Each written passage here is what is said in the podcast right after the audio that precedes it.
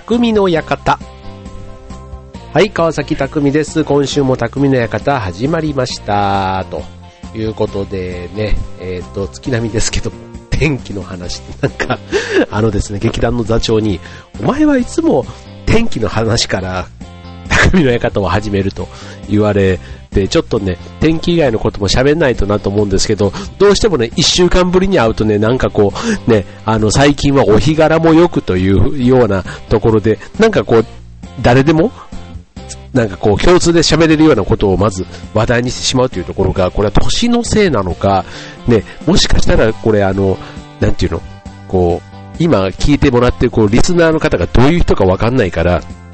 なんかとりあえずあの、誰にでも会うような、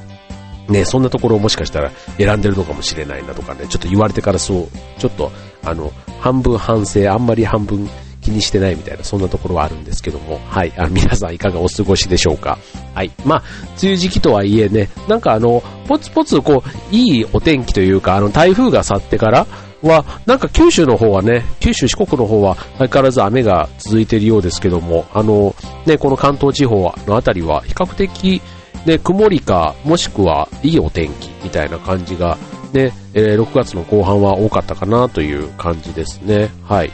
えーです。はい。で、最近ね、あの、まあ僕は今41歳なんですけども、えっと、まあ僕の、こう、仲良くしてたというか、あの、面倒を見ていた、まあ後輩というか、うんとまあ20代の頃とか、で、親しくしていた人たちも、まあ当然自分が40代にもなれば、まあ、みんな30代後半とかにもなってきたりするわけですよ。で、なんか最近になって、そういう人たちが、あの、また転職活動みたいなことをやっているというか、まあ、この震災があって、いろんな事情で、例えば会社をね、こう、あの、潰れちゃったとか、まあそういう人も、やっぱり世の中多くてですね、で、あの、なんかその就職先の相談ってわけではないですけども、まあ今後自分がまあ結婚してとか、まあいろ、別に一人だけじゃないですよ。いろんな人が、例えばこれからあの結婚するけども、まあなんかこの契約社員でもし働いていたとしたら、あと、このまま、うん、続けたらいいかなとか、まあそういう相談みたいなのを受けるわけですよ。うん。で、まあみんなね、それぞれの年代で、ね、さっきのあの、結婚してる人もいれば独身の人もいたりとか、まあいろんな、あと男性だったり女性だったり、で、それぞれの立場とか、あとはまあ、変える田舎がある人、そうじゃない人とかね、なんかそういうことで、みんなそれぞれの置かれてる立場で、なんか、次の、こう、道というか、なんか考えて悩んでるんだなっていうのをね、なんか最近、なんか今になってというか、ここ5年ぐらいあんまりなかったかなっていう感じなんですけど、最近、あの、そういう30代後半っていうところの年齢のことを考えながら、ね、聞いたり話したりする機会が増えてというところなんですけどね。うん、なんかね、あの、30代後半って、意外とね、こう、なんだろう、元気なんですよ。すっごい元気なんですけど、意外とこう、転職とかするときに、意外と苦労する年代なんだなぁなんていうのをね、ちょっと改めて聞きながら思ったんですけど、そうするとね、40代ってね、なんかこう、ますます、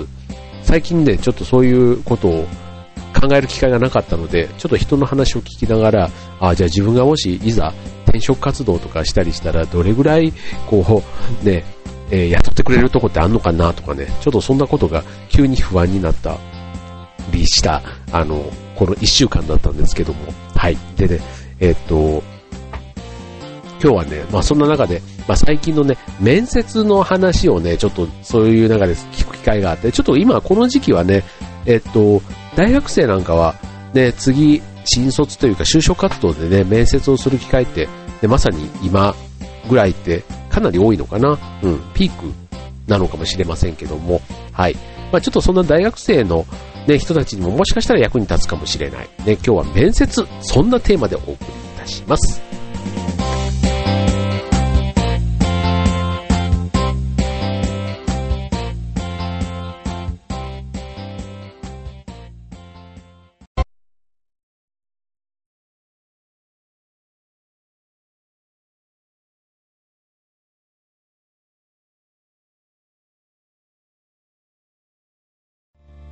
はい、ということで今週は面接ということでね、まあちょっといろんなね、あの面接って言ってもこう、なんていうの、あの、まあテクニックというか、あの、基本的にね、こう、自己紹介、ね、自己 PR とかね、ああいうのはまあいろんなね、ものの本にもたくさん書かれていたりしますので、今日はね、ちょっと違った視点、うん、むしろ、あの、さっき30代後半みたいな話をしましたけども、ある程度、えー、社会人経験もあって、えっ、と、という、そんな人にもしかしたら、あの、向いてるのかななんて思うね、そんな面接の、あの話を今日はしたいと思うんですけども、うん、なんか、あの、こう、自分が自分を売り込むとき、まあ要は面接って結自分を結局売り込むわけじゃないですか。うん。だから、その会社が求めてるタイプに自分が合っていることを積極的に演出してアピールしないとダメっていうところなんですね。うん。だから、あの、よくこだわって、こう、どっちかというとありのままの自分というか、自分らしさみたいなところをね、こう、言う点って、まあ、それ自体はね、よく付き合いの長い間柄だったら、その人も、その先にある良さとかも十分分かってくれるかもしれないんだけども、その面接ってやっぱりね、限られた15分とか、それぐらいの時間の中でやるには、ちょっとね、あの、演出別に嘘をつくとかそういうことではなくて、うん、せっかくそのね、短い15分の時間を与えられた、要はプレゼンの時間なわけじゃないですか。うん、そしたらね、ちゃんとあの気持ちよくというか、ね、えっ、ー、と、自分のいいところをいい形で、まあ、見てもらう。うん。まあ、同じ材料を使って、ね、美味しく食べてもらうじゃないけど、そういうね、えー、テクニックというか必要なんじゃないかなって思いますよね。うん。だから、自分の良さをストレートに、ね、えっ、ー、と、不器用さがあるかもしれないけども、不器用さをそのまま不器用に見せちゃうと、あの、受け手は美味しくいただけない。だから、不器用に見える素材も、ちょっとね、あの、アレンジしてというか、うん、飲み込みやすくするっていう、そんなところのね、テクニックはね、身につけておくと、うん、意外と人間関係というか、面接も結局人間関係の話ですから、うん、ちょっと役に立つんじゃないかなって思うんですよね。はい。で、じゃあね、具体的にどういうことっていうとこなんですけども、うん、まあ、要は会話ですよね。まあ、初対面で、そんなに知らない人に対して自分を、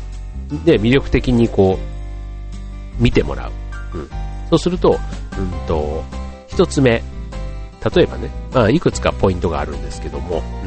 ん、一緒に働いてみたいと思わせる、例えば親しみやすさっていうのをアピールするんだとすると、うんと、まあ、いわゆる基本的な部分ですよね。うん。で、え、ー、と、それはま表現力っていうことで言えば、まず一つ目、えー、聞く姿勢。うん。例えば、面接官が言ってることに大きくうなずく。ね。で、二つ目、話し方。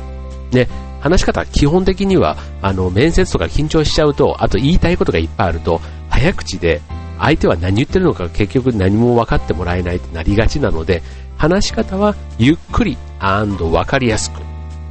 ね。で、三つ目、目線です。目線は、面接官たちを八の字で、うん、八の字で、一箇所あまり目を見つめすぎると、ちょっと、あの、人によってはね、こう威圧感を感じたりとか、あの、不快な気持ちになりかねないので、ね、面接官たちを、こう、なんとなくこう、な、眺めるというか、うん、というような見方をすると、あの、面接官は、なんか、すごく、まず、第一印象とか大事じゃないですか。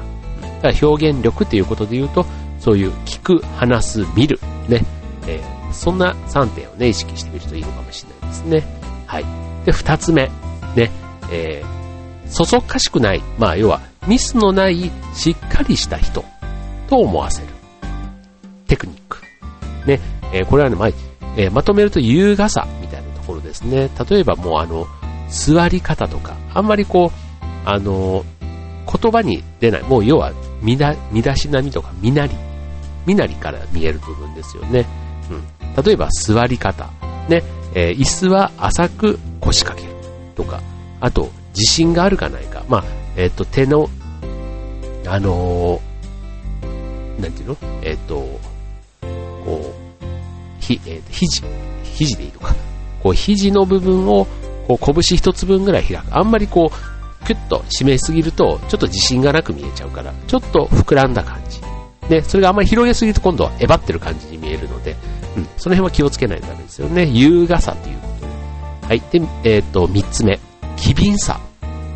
ね。えっ、ー、と、15度と30度。あの、失礼しますという時と、ありがとうございました。ね、15度、30度。あと、謝罪するときは、もっとさらに45度、6。とかこうありますよね。会釈の角度を、えー、素早くやると。で、そこに、だらっとした感じがなると、また優雅じゃないし、ゆっくりやることは大事なんですけども、そこにね、機敏、時々機敏さを入れると、こうしっかりした、ね、こう、何でもそうですよね。ピシッピシッとこう角角をキュッキュッとしてる、そんなところがね、えー、あってこそ、その、ゆったりした部分も際立つということで、はい、しっかりした人と思わせる。そんなところが重要ですね。じゃあ続いて後半戦、えー、残りのポイントもお伝えしましょう。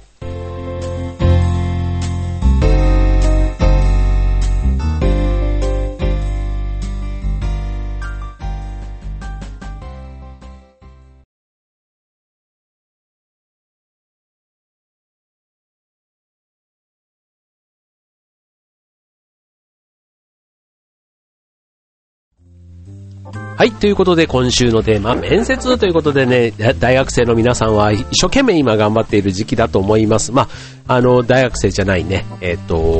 もう今就職している人たちも、まあ、転職する方ももしかしたら、えー、今日の放送参考になるかもしれません。で、えー、続いてです、えっ、と、頭のいい人と思わせる。まあね、何事も頭がいいとね、えっ、と、なんていう、一緒に働いてても楽しいし、あとは、中で、こうね、えっ、と、例えば人事の人が面接をしてくれたら、結局その人を次に進めるために、その人の良さをね、ちゃんと持ち帰っていかないとダメなわけじゃないですか。A さんはこんな風に頭が良くってね。で、それが伝われば、あ、そうだね、じゃあ次の審査で見てみようかっていう風になっていくわけですから、うん。えー、そのポイント。話にオチをつける。オチ。ね、大事ですよね。僕も関西人っていうとこでね、何かとね、オチがないことに対してね、みんな厳しいんですよね。お前が、お前がそのオチを言えよって言いたくなるんですけど、本当ね、なんか、オチがないことを言うと非常にこう、周りの目が厳しい、こう40年間だったなと、まあ 思うわけですけども、まあそのオチをつけるね、ポイントとして一つ目、えー、気象転結。えー、例えば志望動機を言うときに、特に結びの言葉をこう印象的、ね、情熱的にこう伝える。ね、これね、起承転結、まとまるとね、かっこいいんですよね。よくあの結婚式の挨拶とか、まあ、3分間、5分間のスピーチなんていうところがこれが綺麗にまとまって、最後ピシッと締まるとね、非常にその挨拶をした人がかっこよく見えるというね、そういう意味でね、起承転結よく言われますけども、ね、この辺はなんか、あの、お膳立てというかね、自分の中でこう、準備をしておけば、その分だけね、こう、こう話にこう、ストーリー性が出て、うん、すごく聞き手も聞きやすい、ね、そんなところがあるんだと思いますね。はい、続いて二つ目、メリハリをつけると。例えば、あの、悲しい時とか嬉しい時とか、ね、その辺の、こう、ポイントをね、明確にすると。で、続いて三つ目、問題解決ということでね、えー、自ら自分でね、こう、えー、問題を、問題を解決できた時のストーリー。うん。あの、要はその、話のオチですから、まあそれがね、どういう背景があったとか、ね、こんな苦労があったんだとかね、まあそんな、あの、オチになるような部分を、まあ入れるっていうのがね、えっ、ー、と、まあそこでね、頭の良さをね、アピールしていく。まあ、えっ、ー、と、その、ね、要はこんな課題に対して、こう自分はやったんだっていうふうにね、あの、うまく繋げていくというところがポイントなのかもしれないですね。はい。で、続いて、四つ目です。あ、四つ目というか、あの、頭のいい人、次ね。えー、適応力。ね、あの、いろんな、ね、人たちいます。で、社会人って言われるだけあって、社会にちゃんと適応できないとダメっていうことで言えば、頭が硬くないところ、まあ、柔軟性があるかっていうところですね。うん。例えば一つ目、えっ、ー、と、まあ、仕事外のね、プライベートの場面で言えば、趣味。ね、えっ、ー、と、最近やっているスポーツ、休みの日の過ごし方とかね、あと、ね、新しいことに対しても、どれだけ柔軟に、こうチャレンジしているか。まあ仕事の中ではね、これから新しいことだらけかもしれないけども、それがね、意外とプライベートの場面でも、こう、好奇心旺盛にやってたりすると、そう、なんかあの、柔軟性があるのかなっていうふうに思ってもらえそうですね。はい。で、続いて二つ目。えー、苦労して一から始めたこと。ね、えー、っと、例えば転職する人たちは、あの、過去、ね、今までの経験とか、そういうのをどれだけある意味捨てられるかっていうのも勝負なんですね。うん、だから、1から、ね、1からよりは0から、ね、始めるぐらいの、そういう精神力、ね、えー、っと、今からもう一回再スタートを、ね、あの、全くゼロから、ね、1から新入社員みたいに勉強しますって言われちゃうと、それはそれ困っちゃうんですけども、ただ気持ちがね、の中で、前の仕事でこんなことまで僕はやってたんだって言って自慢というか、ね、そこのプライドの高さだけ見えちゃうと、うん、なんか逆にそこが、あの、新しい組織の中では邪魔になる可能性があるということで、適応性がないなんて思われてしまうかもしれないですね。はい。で、続いて3つ目、えー、得意と不得意の部分。まあ、例えば長所と短所は何ですか？なんて話ってよく聞かれると思うんですけども、あの、まあ、ただ、説明の最後には、しかし、どんなタイプの人とでもコミュニケーションが取れますと。ね、例えばコミュニケーションの話だとしたら、うん、ああいう、まあ、あの、人に対して、まあ、例えばこだわってる部分とか、なんだかんだあるかもしれないけども、最後には、まあ、それはそれで一つの個性だよねぐらいのところで受け止められるような言い方。うん。それがね、ちょっと振り切っちゃうと、あ、この人、ちょっと無理かもしれない。ね、そんな風に思われちゃうかもしれないですね。はい。ということで、はい。で、あと最後。えー、っとね、大きな、あ、大きな項目。今、えー、っと、一緒に働いてみたい親しみやすさ、あとしっかりした人、頭のいい人、適応性があるなんていう、そんな4つを言いましたが、最後5つ目、根気強さ、ね、粘り強さですね。うん。まあ、この辺なんかは、あの、今までの経験のね、人生経験の中で、ね、エピソードで、ね、証拠を見せつけるというかね、うん、粘り強さ。なんかあの、僕は粘り強いですって言われても、いまいちピンとこないじゃないですか。そうすると、粘り強くやった経験、例えば資格を取りましたとかね、えっ、ー、と、あと苦労話、ね、えー、その、情に訴えかけるというよりは、その苦労を乗り越えた秘訣、なんかそれをね、明るく、なんかこう、みんなは気の毒だねって言ってくれるところを笑い飛ばして、あの、やっちゃったみたいなところの力強さみたいなね、そういったところがもしかしたら苦労話を通じて、さっきの根気強さ、我慢強さ、ね、そんなところのアピールにつなげられるかもしれませんよね。で、最後、えー、っと、もし転職する方だったら、仕事の辛さ、ね、過去の経験から、あの、こう、コミュニケーションでね、解決する人もいれば、なんかこう、技術的に、例えば資格というかスキル、ね、能力不足だみたいなところをね、こう勉強してとか、資格を取ってとか、うん、そういったことで解決するとか、まあ要は諦めずにね、この仕事の辛さを乗り切ったみたいなね、そんなところのエピソードと繋げていくといいのかもしれませんね。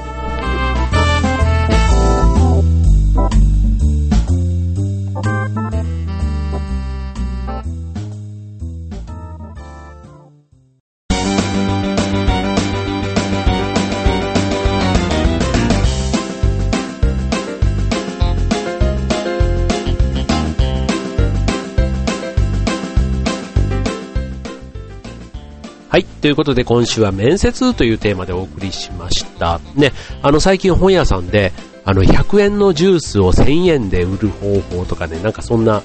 あの、本を見たんですけども、ちょっとね、表紙しか見てないので、内容がどういう本かはわからないんですけども、あの、まあ、それもね、別にあの、詐欺行為というかね、嘘で売ってるわけじゃなくて、結局100円のものでも、例えば数が少ない、で、ちょっと勝手に想像するとね、世の中に10個しかないってなれば、100円じゃもうなくなっちゃうんですよね。で、しかもその10個がみんな欲しいってなれば、うん、だから結局その普通のものでも、例えば缶ジュース1本でも、そこに AKB48 のサインが入れば、もう価値が10倍、20倍となっていくわけですよ。それはもうサインをしたっていう時点で、それはただの缶ジュースじゃなくて、世の中に1本しかない缶ジュースになっちゃうから。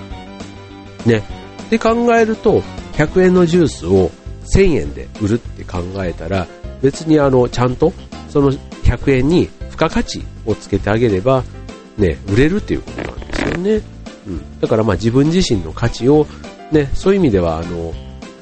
まあ、本当のね、さっきみたいなサインをしたって言ったらもう間違いなくそこにはプラスの価値が乗っかってきたからなんですけども、うん、本来、あの、例えば美味しい肉、ね、地方の名産品とかで、ね、なかなかこれって、絶対これ東京に持って行ったら売れるよっていうような、そんな、ね、あの、食べ物、あと、物、ね、出会うことってないですか？うん。だからそういうのって、本当にこ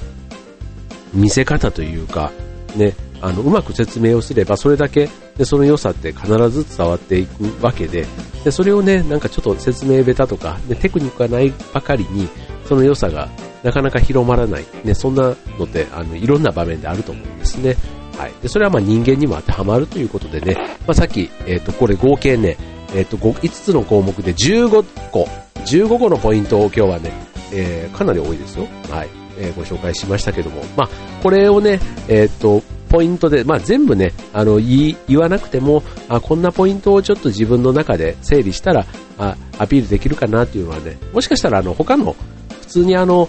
入社して、こう、歓迎会とかで、うん、こう、あの、社内で顔を売る時とかでもね、別に面接ってあの、別に本当の採用の面接だけじゃなくて、で、初対面の人